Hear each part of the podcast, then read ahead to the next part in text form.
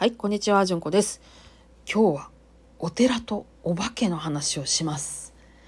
うちのね、下から2番目の小学2年生の女子がですね、すっごいお化けの話が好きで、学校の図書館でも地域の図書館でもお化け本借りてくるし人ん家で YouTube をああの許しているようなお家やったらちょっと一緒に見ようとかって言って階段をどうも見てるみたいなんですよ。それぐらいお化けの話がすごい好きである日言いました「お母さんお寺にお化けっていんのかな? 」もうなんかね私面白くなっちゃって「ああ」って言いながら「いるわけないやん」って言ったんですけど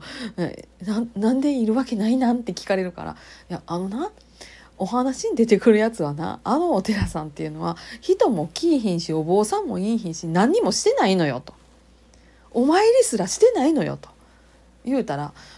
そうなのかな」みたいな感じポカーっとしてやったんですけど本当にそれが非常に面白かったですね。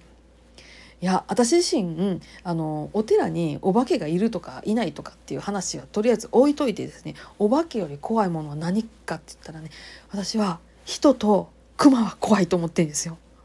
もう熊は昨今のあのニュースでねもう刷り込まれるようにありますからうちらの近くにはその熊が出るような山がないので幸いまあいい品でよかったなとは思ってるんですけどあんなもんがいそうなねところ近くの山寺とかやって嫌やなって絶対言ってると思います。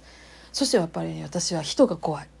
もう何が怖いって言ったらもう私の数少ない夜勤の経験ですもう2年間しか夜勤してなかったが2年間2年半ぐらいかしかしてへんかったけど何が怖かったってもう人が怖かった。もうね大きな音鳴ったら大体誰かが倒れてます。ね。で、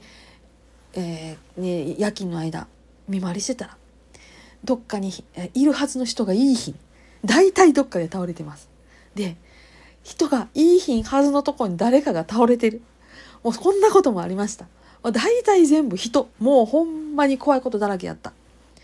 もう一人おわあの忘れることもできない患者さんいはります。なぜか職員トイレで倒れてはった患者さんがいはったんですよ。ほんまに。だから私はお化けよりも何よりも絶対人の方が怖い熊の方が怖いって言うんです。でその話をあの長女にしましたら「そうなん?」って返されました。そんなもんです。もうねお化けが好きな娘にはこの気持ちはいついつ届くのだろうか。なんて思いながらはいそんな話をしておりました。ねえー、なんかなんでか知らんけどお寺とお化けってセットになっててねどういうことかなって本当に不思議ではあるんですけれどもあのお寺にはあのご本尊がありそこにお坊さんがいて、えー、お祭りしてるそしてどなたかが集いみんなでお参りをするっていうところにどこにお化けが入る隙があんのとしか私はほんまに思えへんくです思えへんくでね思ってですね、えー、そんなような切り返しをしたわけです。もしねうちうちのね家にお化けみたいなものがおったとしたら私はねもう必ず言うことはもう決めてるんです。もう家賃を払えと片付けをしろとそれができないんだったら出ていけともうこの3つをねもう言おうと固く心に思ってます。大体今までもあの私は引っ越しが結構多かったのでその度にまあいろんなところもありましたけどもあの嫌な雰囲気がしたところの部屋を借りなかったこともありますし、えー、借りた後で嫌な雰囲気があったところっていうのはもう私はそれも断言するようにしていました。誰がいてるか知らんけどねって。ここは私が借りたんやからあの家賃払ってくれな困る。できひんのやったら出て行ってって言って言いました。そしたらそのその直後ぐらいからその嫌な瞬あの雰囲気がうんさん無償してたりとかするので、えー、大体ほんまに怖いものは人と熊だと思っています。お寺とお化けの話からなんでこんな話になったかなと思うんですけど、まあ、今日はこんな話でした。